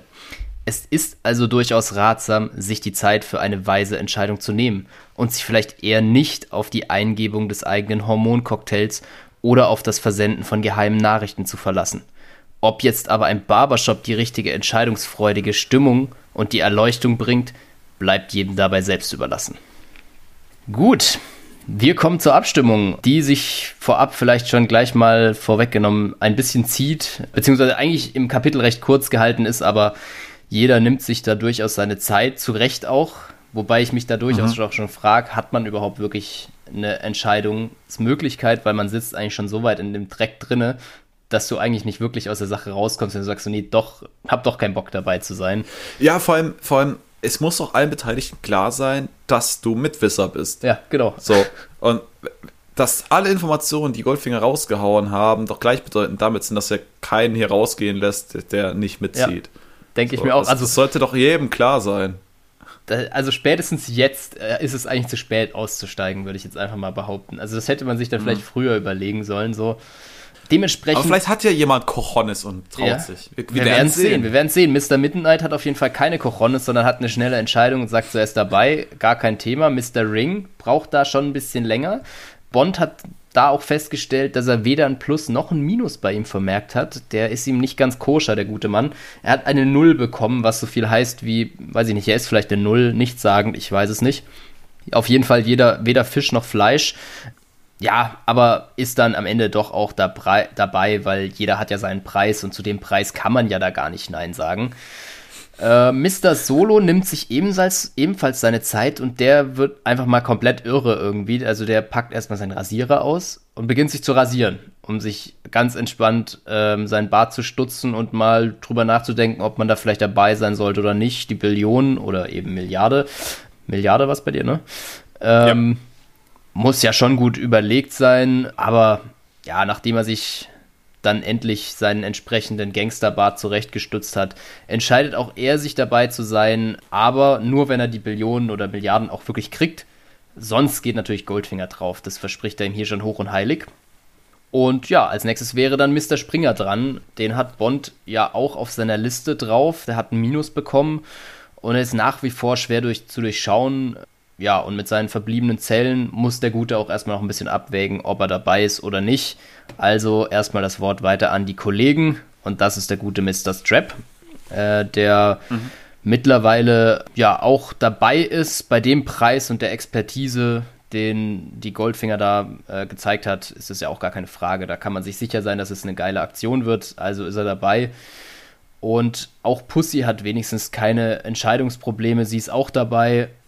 Hat vielleicht auch aufgrund der aktuellen Kontosituation, so wie sie es andeutet, also sie kann das Geld wohl offensichtlich auch ganz gut gebrauchen. Es läuft nicht so mit Aufträgen äh, Trägen bei, bei ihr im, in ihrer Gruppierung. Äh, deshalb ja, kann man das Geld durchaus mal mitnehmen. Ja, dann bleibt eben nur noch unser guter Mr. Äh, Springer, der jetzt seine zweite Chance kriegt, sich nochmal richtig zu entscheiden. Und ja, steht dann auch mit den besten Manieren und einem guten ausgelassenen Rülpser auf und verkündet in die Runde rein, die Gelegenheit ist schon sehr geil ähm, und natürlich hätte er das Geld auch gern, aber in seiner Gang, da gibt es für solche Aktionen keine Unterstützung. Deshalb ist er raus, äh, verlässt dann auch den Raum mit erhobenem Haupt und noch während er geht, nimmt äh, unser guter Bond eine Bewegung von Goldfinger wahr, die unter den Tisch greift und er ist sich ziemlich klar darüber, dass da wohl gerade ein Zeichen verschickt wurde an unseren guten Oddjob, dass da sicher das noch Konsequenzen haben wird. Im Raum ist eigentlich auch keiner böse, dass der gute Springer von dannen gegangen ist oder von Bord gegangen ist. Midnight spricht es auch klar so aus, äh, ist froh, dass der Kotzbrocken und Unsympath weg ist. Und ich glaube, da sind alle d'accord mit ihm. Heißt, man kann erstmal einen Drink nehmen und sich da erstmal zuprosten für diesen gelungenen Startschuss dieser geilen Aktion. Bond ist derweil als Barkeeper unterwegs äh, und wäre aber eigentlich lieber in bester Gesellschaft bei den Mädels, wo er auch mal versucht zu landen, aber Pussy erteilt ihm da eine klare Absage und schickt ihn weg. Hier gibt es durchaus auch noch Geheimnisse unter Frauen. Das heißt, Tilly und sie wollen sich da wohl in Ruhe unterhalten, über was auch immer. Man weiß es nicht, aber man könnte da sicher Vermutungen anstellen. Midnight hat es aber mitgekriegt und der ist der ganz große Frauenversteher und erklärt dann Bond mal kurz, wie sowas richtig funktioniert und weiß aber auch, dass Pussy alle rumbekommt, die sie haben will, äh, sowohl weiblich als auch männlich. Und er sollte auf seine Tilly, auf seine Holde besser ein bisschen aufpassen. Ähm, das ist der gute Tipp vom Frauenversteher. Aber ja, so viel dazu. Da kann ich noch ergänzen. Ja, bitte. Ähm, bei, bei bei Tilly sagte so viel von wegen, ja, müsste mal Manieren beibringen, er würde das ja gerne mal übernehmen, weil ordentlich Holz vor der Hütte hätte sie ja. okay. Ähm, Der legt auch gleich richtig gut los, der Gute. Ich sehe das sehr unangenehm alles, ja. Aber passt schon auch ins ganze äh, Bild hier von, von den ganzen Leuten, die da so vor Ort sind, würde ich sagen. Naja, nachdem sich alle zugeprostet haben, hat dann Goldfinger auch gleich oder bekommt Goldfinger von einem seiner Laufburschen auch frohe Kunde und es wird mitgeteilt, tja, so ein Pech aber auch der Mr. Springer, der die Runde verlassen hat, hat einen tragischen Unfall gehabt. So was Blödes aber auch, ist die Treppe runtergestürzt und hat sich dabei wohl tödlich verletzt. Ey, und wie es der Zufall so will, sein Vertrauter ist gleich auch noch mit runtergestürzt und hat sich natürlich auch tödlich verletzt. Man könnte sich jetzt natürlich überlegen, ob Oddjob seine Finger im Spiel hatte. Das überlasse ich euch mal. Ähm, ja, und dann. Die, Putz, die, Putzfrau oder der. Ja, wahrscheinlich wird es eine Putzfrau gewesen ja, sein. Die hat da sicher einen Eimer stehen. Ja, entweder das oder einen Eimer stehen lassen, wo alle drüber geflogen sind. Ähm, aber das Kabarett legt dann erst so richtig los, weil Mr. Solo ist dann in der Rolle des bezahlten Schauspielers und bittet dann nochmal darum, die entsprechende Stelle sofort ausbessern zu lassen, weil er möchte ja danach da auch drüber gehen. Und das wäre ja super fahrlässig, wenn sich dann alle da noch zu Tode stürzen bei so einer brüchigen Treppe.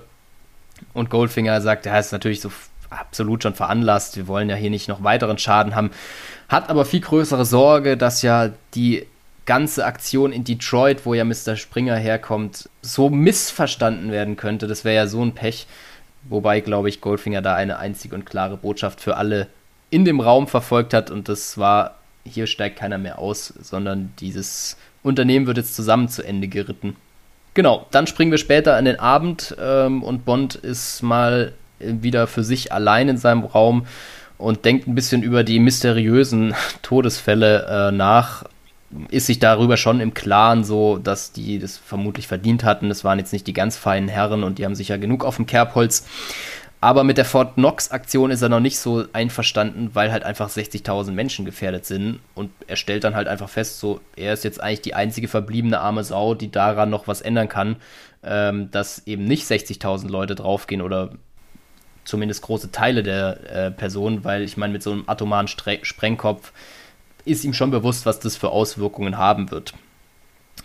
Nach der Versammlung hat er zudem noch ein ewiges Gespräch unter vier Augen mit Goldfinger. Da hat er eben dann auch nochmal den genauesten Plan dargestellt gekriegt. Und da ist eben schon auch klar geworden, dass alle 60.000 Leute am Stichtag sterben sollen, was ihm ja eben auch dieses Kopfzerbrechen bereitet. Das heißt, da wird gar kein Narkotikum in dieses Wasser gemischt, sondern wir machen es gleich richtig, wenn wir es machen mit starkem Nervengift, das eben von der Wehrmacht 1943 entwickelt wurde. Und das ist fast wirksamer als die Wasserstoffbombe. Also ist durchaus absolut tolles äh, Instrument, um hier die Leute auszulöschen. Bond war natürlich extrem geschockt in dem Moment, als ihm Goldfinger das mitgeteilt hat und versucht es dann auch Goldfinger zur Vernunft zu bringen. Aber Goldfinger ist da recht entspannt und sagt so, ey, hör zu, das ist doch was ganz Normales. Das schaffen die Amerikaner innerhalb von zwei Jahren allein mit Autounfällen 60.000 auszulöschen. Da ja, können wir das ja auch gleich mal. Recht ganz, ganz miese Rechtfertigung. Nee, es also. ist eine richtig starke Rechtfertigung. Ich finde, die, die ähm, ist eine plausible Argumentation. Also super. Und sagt dann auch noch, hey, das Gift, das hat er von den russischen Freunden bekommen. Die haben das irgendwann in Deutschen mal abgeluchst. Das ist die perfekte Waffe für dicht besiedelte Gebiete. Ist einfach richtig stark. Ähm, da habe ich mich einfach auch insgesamt nur gefragt, wie skrupellos man eigentlich insgesamt sein kann und wie wenig Gewissen man haben kann für natürlich sehr viel Geld, aber einfach mal 60.000 Menschen in den Tod zu schicken. Aber jegliche Versuche von Bond, Goldfinger da ähm, reinzureden und zur Vernunft zu bringen, werden nichts. Also da hört Goldfinger gar nicht wirklich hin. Das ist völlig egal und Goldfinger ist eben, die sind diese Personen auch total egal. Also er sagt so, ist mir egal, was da passiert. Ich habe mir meinen großen Kreuzer gebucht. Der fährt am Stichtag los nach Kronstadt in Russland. Äh, da fahre ich mhm. mit. Also ist alles easy und ich habe mich hier nicht umsonst fünf Jahre mit dem Projekt beschäftigt und auf alle Eventualitäten vorbereitet. Da brauchst du mir jetzt nicht mit radioaktiver Verschmutzung oder Armee auf den Fersen kommen oder sonst irgendwas. Das juckt mich ja alles nicht. Ich habe dann mein Gold und bin dann weg. Und was aus allem anderen wird, ist eigentlich ziemlich egal. So ist zumindest mal der Plan. Am nächsten Tag wird es dann busy für Bond. Es muss ja alles vorbereitet werden. Sie sind ja voll in die Planung eingebunden und bekommt auch alles, was er verlangt. Also in seinem Büro, in sein notdürftig eingerichtetes, ja. wenn er irgendwas braucht hatte alles. Das einzige Problem ist einfach nur, dass Oddjob äh, zu jeder Sekunde an seiner Seite steht und das Verhältnis jetzt auch nicht wirklich besser wurde zwischen den beiden, aber auch mit Tilly wurde das nicht wirklich ein innigeres Verhältnis, sondern es ist halt eine gute Zusammenarbeit, aber darüber hinaus passiert da auch nichts. Ja, findet es nicht wirklich was über sie heraus, obwohl er das versucht. Und sie ist natürlich auch ganz verzaubert von Pussy Galore. Das ist wenigstens was, was er rausfindet was ihn vor ein paar Tagen vielleicht noch gestört hat, aber mittlerweile tut er das Ganze ab mit einem wilden Hormon durcheinander ähm, und dass er nichts mehr von ihr will. Ja, sie sich wohl versucht darauf zu verlassen, dass Pussy Galore sie da irgendwie aus dem Ganzen rausholt. Ich weiß nicht, wie sie zu der Annahme kommt, aber das ist wohl ihre Hoffnung. Und solange tut sie eben ihre Arbeit hier für Goldfinger. Als krönenden Tagesabschluss kriegt Bond dann noch von Goldfinger eine Nachricht. Äh, morgen geht es auf zur Luftinspektion. Also da dürfen wir mal über Fort Knox drüber fliegen, zusammen mit den fünf verbliebenen Bandenchefs. Äh, und wir werden die ganze Sache von oben dann mal schön unter die Lupe nehmen. Masterton äh, oder Tilly ist nicht vorgesehen bei dem Flug. Die soll zu Hause irgendwie hier andere Sachen regeln. Ja, und genau, das ist mal der Plan für morgen. Und Bond hat dann endlich noch einen sehr wichtigen Einfall ähm, und entscheidet sich, eine Hilfenachricht zu schreiben die er dann mit mhm. seinem Equipment im Büro abtippt. Überlegt sich noch, wie er das in die Außenwelt bringen kann, ist ihm erstmal noch nicht klar, aber er kennt ja um die Ecke einen guten Detektiv, äh, Felix Leiter, den wir auch aus dem Film kennen. Ich glaube, da war er nicht als Detektivbüro zugange, sondern da wechselt er ja auch über verschiedene Filme hinweg. Als ich glaube, da über, ist er bei der CIA. Genau, ich meine auch. Ja. ja. Und hier wird er zumindest bei mir in meinem Buch als äh, Detektivbüro genannt oder Mitarbeiter eines Detektivbüros. Okay. Und Bond macht eben eine Nachricht, rollt die zusammen, zweiseitige Nachricht mit 5000 Euro Finderlohn, das er außen drauf schreibt und klebt sich das Ganze an den Oberschenkel und legt sich dann schlafen. So bei mir der Cliffhanger. Ähm, und ich hoffe mal, dass du uns aufklären kannst, was mit der Nachricht am nächsten Tag passiert habe noch einen kleinen Teil, ja? äh, war jetzt gegen Ende, als er sich nochmal über Tilly und Pussy Gedanken gemacht hatte. Ja. Nämlich schiebt er gerade Tillys Verhalten auf die voranschreitende Emanzipation und einfach, er schiebt es darauf, dass einfach keiner mehr weiß, wo er steht. Mhm. Also er verurteilt es eigentlich, um ehrlich ja. zu sein, und sagt, also Frauen wollen irgendwie jetzt dominieren, das Sagen haben und manche Männer wollen gern rumgeschubst werden und verhätschelt werden. Äh, das sei alles voll das verquere Weltbild äh, aus James seiner Sicht. Mhm. Und die, die Vorstellung von diesem romantischen Roadtrip, äh, Roadtrip, den er sich ausgemalt hatte in Frankreich, ja. das ging ja immer sowas vom Bach runter, als er dann jetzt quasi rausgefunden hat, dass äh, Tilly tatsächlich wahrscheinlich homosexuell ist. Und wie gesagt, er das Ganze ja irgendwie so ein bisschen kritisiert und gar nicht abkauft, dass sie durch und durch homosexuell ist, sondern eher dieser, dieser Emanzipation weil es gerade in ist quasi als Trend. Genau, weil es okay. gerade in ist. Ja, ja nee, der genau. Teil fehlt bei mir so ein bisschen. Also das mit der romantischen Fahrt wurde noch angeschnitten. Ich, ich krieg manchmal so, ah, okay. wenn du dann Sachen ergänzt, kommen bei mir so, ah, jetzt machen auch verschiedene Sätze wieder Sinn, weil ich sitze manchmal so ein bisschen davor und denke so, es wird jetzt nicht weiter ausgeführt. Ich, also ich habe das Gefühl, bei mir wurde einfach gekürzt oder so.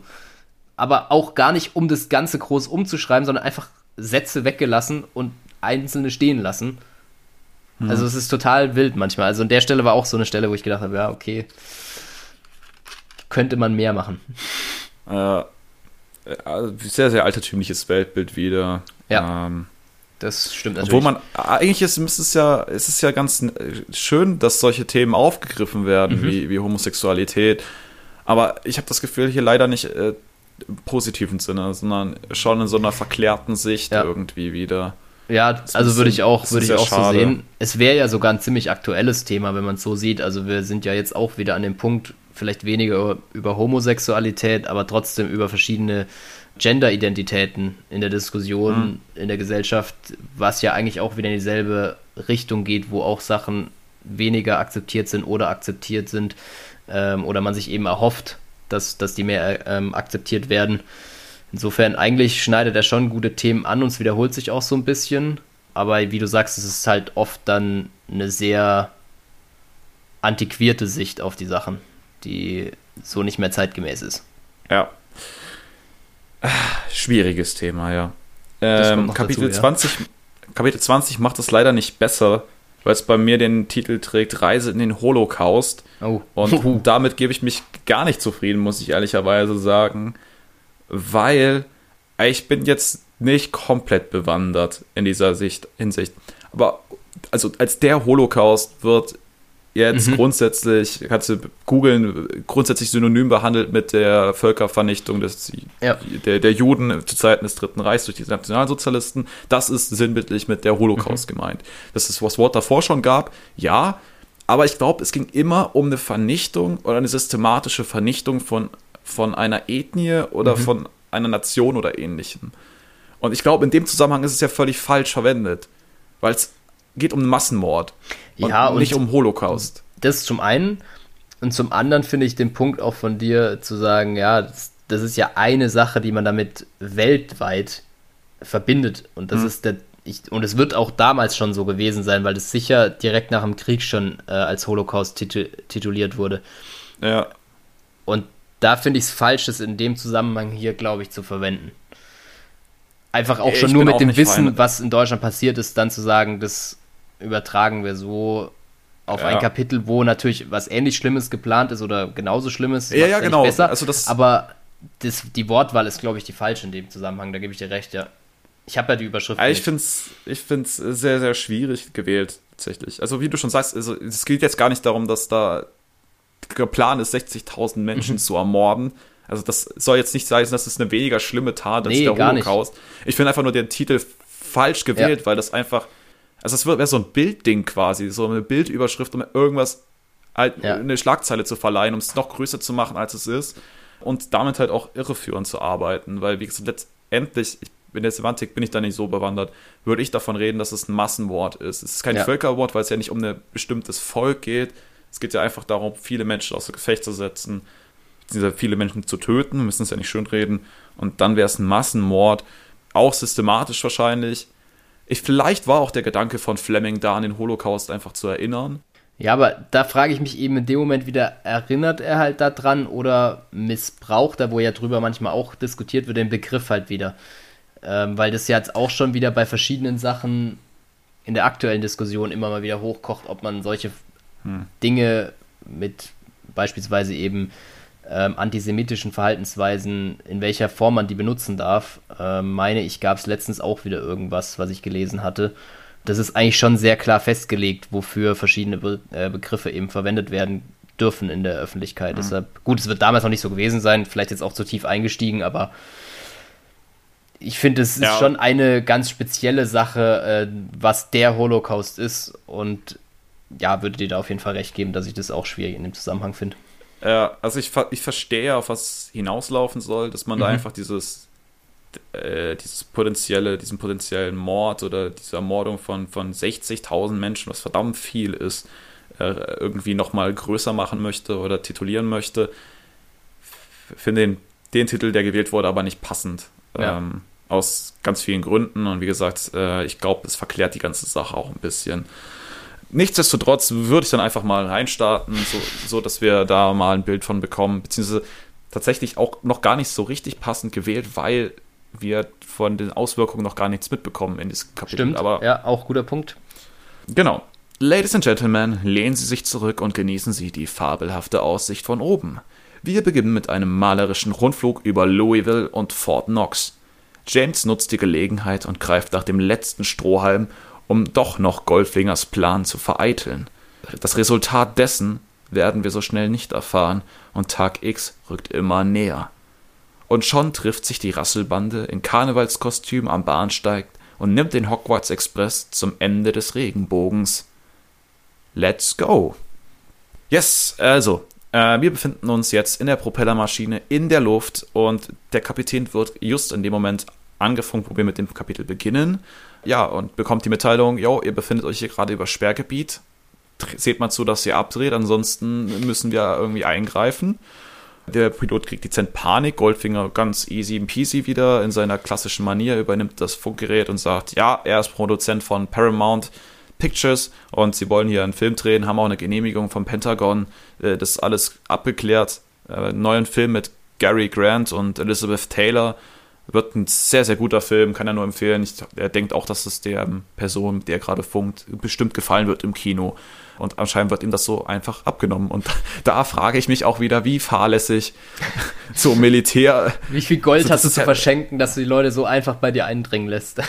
also. Ja, also das ist mir ein bisschen zu lasch. Also klar, gut, heutzutage könntest du das viel einfacher überprüfen. Ja. Aber äh, das einfach jetzt mal so hinzunehmen, weiß ich nicht. Ja, weiß ich auch nicht.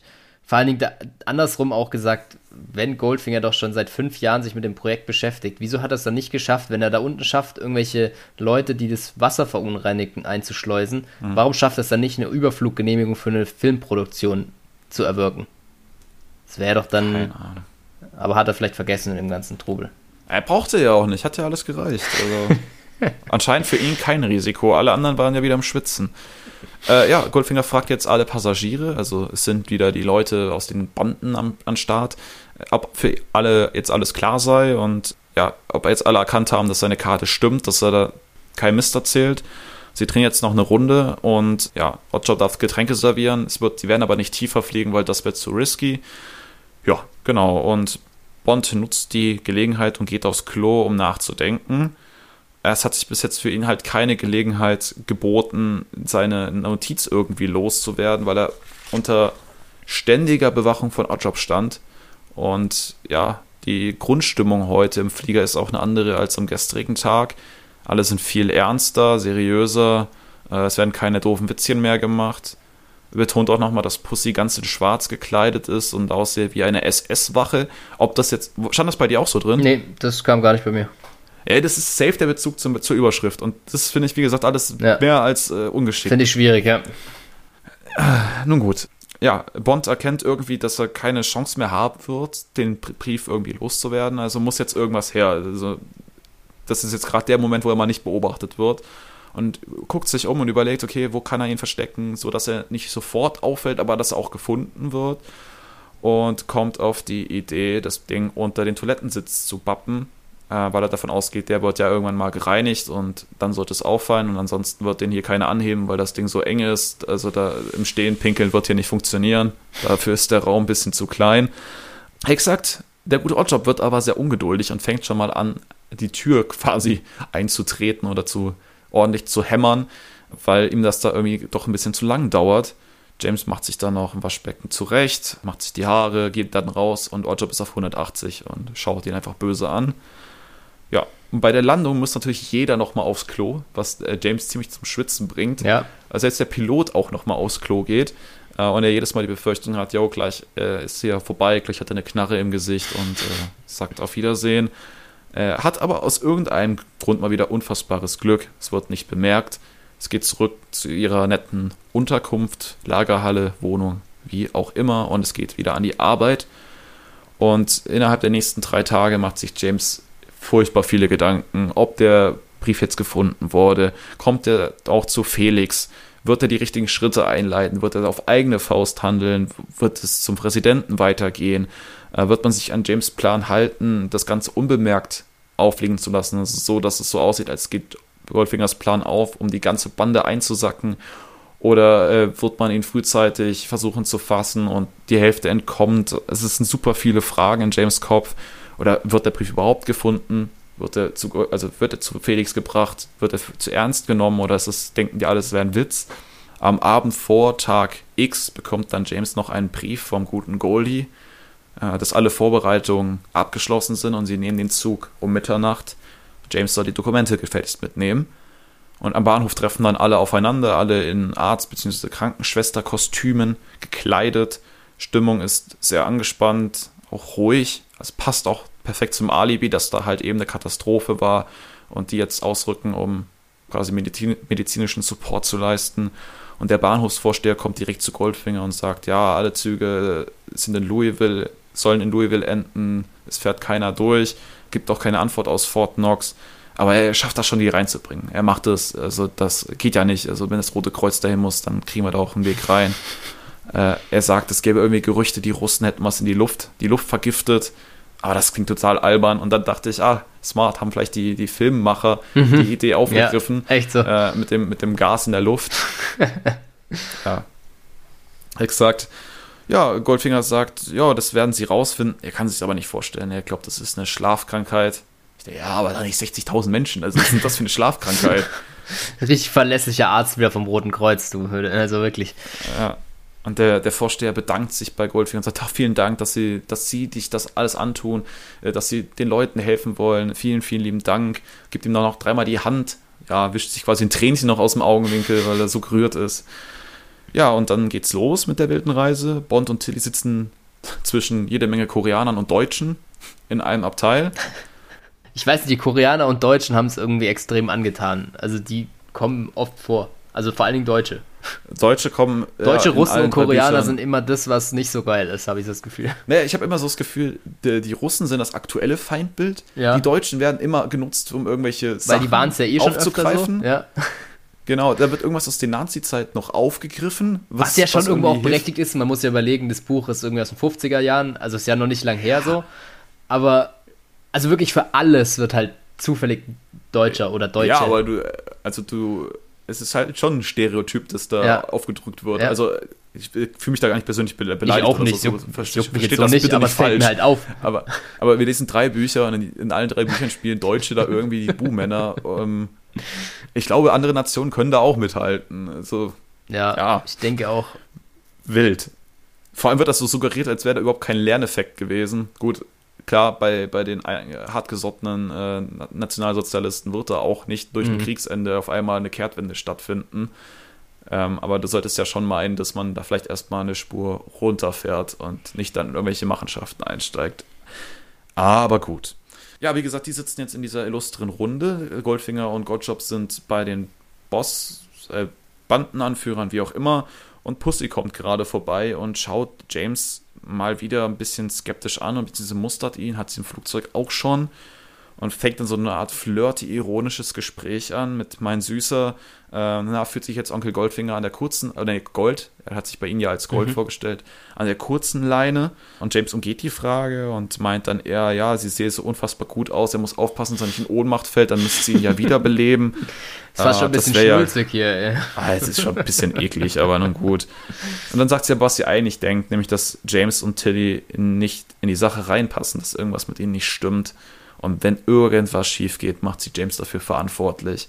Dann geht sie damit mit diesem Satz eben weg, ohne dass James irgendwas entgegnen kann.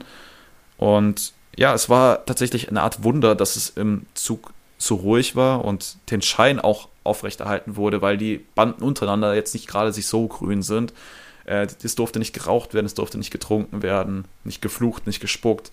Das hat halt also es war wie so eine Art Pulver fast, was da unterwegs war. Eine falsche Aktion, das ganze Ding wird torpediert. Aber alle werden mit akribischer Vorbereitung ihrer Bosse nochmal genervt, beziehungsweise in Schach gehalten. Es wird der Plan noch 15 Mal durchgegangen. Ja, immer wieder muss Goldfinger schlichten kommen, weil die sich über die äh, Routen, die Abfahrtrouten noch nicht so ganz im ein einig sind und wer nach Mexiko will, wer nach Kanada will und so weiter. Das ist dann doch tatsächlich noch ein kleine Konfliktpotenzial, aber die schafft alles Goldfinger mit seiner Professionalität und Ruhe aus dem Weg und das färbt halt auch auf alle anderen ab. Und nach und nach beginnen alle einzuschlafen, aber nicht Oddjob und auch nicht Goldfinger, was James ein bisschen schade findet, weil das wäre die Option gewesen, dann zu flüchten. So wird da nichts draus. Er verfällt dann selbst in eine Art Traum oder Gedanken, äh, nämlich ob sein Plan jetzt Erfolg habe und alle tatsächlich nur vorspielen, also dass alles ein groß, großer Komplott ist, alle eingeweiht sind, aber irgendwie der Bahnhofvorsteher war so überzeugt, es ist jetzt bis jetzt noch nichts passiert, was irgendwie darauf hindeutet, dass der Plan nicht doch ja, torpediert wird. Und die Frage ist jetzt natürlich, sind 60.000 Menschen tot? Ist das, also ist ja das größte Übel, was passieren mhm. kann, ob jetzt das Gold weggeht oder nicht. Ja. Das ist natürlich schade, aber ja. Ja, aber wenn der, dieser, diese Initialzündung schon funktioniert hat, dann ist dieses größte Übel schon geschehen und James ist dann tendenziell zu spät. Aber was hätte er machen können? Wo hätte ja. er agieren können? Also, das sind alles Fragen, die ihn dann bedrücken. Ja, und dann auch die Frage, ist der Verschwörungsplan eben so gut, dass jetzt gerade alles so glatt läuft? Er sieht halt einfach keine Zeichen, ob schon was im Gange ist oder nicht, äh, sondern genau. ja, muss sich da so ein bisschen drauf verlassen, dass schon irgendwas passiert ist und die Nachricht rechtzeitig ankam. Ja, und äh, mit diesem heftigen Cliffhanger hört dann auch das Kapitel auf. Hart. ah. Aber wir müssen uns ja auch was für, das letzte, für den letzten Teil dann aufheben, dass dann, wie hast du es vorhin so schön genannt, Grand Final nochmal richtig zünden kann. Und dann haben wir nächstes Mal nochmal drei Kapitel, wenn ich mich nicht täusche. Drei Kapitel. Es wird von den Kapiteln her kürzer, aber es gibt ja dann auch wieder unser weltbekanntes Bewertung. Ranking. Ja. Also es wird dann trotzdem wieder eine ordentliche Folge von der Länge her. Äh, und dann packen wir noch ein bisschen mehr Meinung rein. Ich glaube, da brauchen wir jetzt heute nicht noch so tief. Ja, nee, ich denke auch. Drin. Das ja. passt dann auch am Ende vom Buch ganz gut, glaube ich, äh, da nochmal ein Resümee, ein kleines vielleicht zu ziehen und die Leute zu bewerten. Noch ist ja auch so ein bisschen offen, wer ist eigentlich hier äh, Bonds seine aufreizende Dame, die, die, das Bond-Girl, oh. das typische. Das, vielleicht zeigt sich das am Ende noch. Wir schauen mal. Wäre spannend, wenn er jetzt weder Tilly noch äh, Pussy kann ich mir tatsächlich ja. noch weniger vorstellen. Ja, da ähm, das wäre auch nicht wirklich ein Bond-Girl, weil da hat er noch nicht so richtig die Beziehung zu. Also, ja. ja. Ja, wir dürfen gespannt sein. Das ist äh, sehr, sehr spannend. Ja, genau. Ja, liebe Leute, ich glaube, mit diesen Gedanken, mit diesen Impulsen können wir euch in eure Wochen verabschieden oder in eure Woche verabschieden und melden uns dann altbewährt wieder in zwei Wochen zurück, tatsächlich. Und dann, wie gesagt, gibt es die große Auflösung, genau. die große Besprechung und das große Ende von der, vom Goldfinger-Band und ja, dem Kapitel Goldfinger generell. Dann haben wir nämlich das auch absolviert und können uns aufmachen zu neuen Ufern. zu neuen Bond-Ufern. Noch bleiben wir erstmal in dieser Kategorie. Das erwartet uns ja noch das eine oder andere, aber genau. Ich finde, das hast du schön zusammengefasst und dementsprechend wünsche ich ebenfalls schöne Wochen bis zur nächsten Folge. Und ich glaube, wir sind genauso gespannt wie ihr, wie das Ganze ausgeht. Dann verabschieden wir uns an der Stelle und genau. schaltet auch das nächste Mal wieder ein und seid dabei beim spannendsten Podcast auf dem Markt, tendenziell vielleicht. Macht's gut.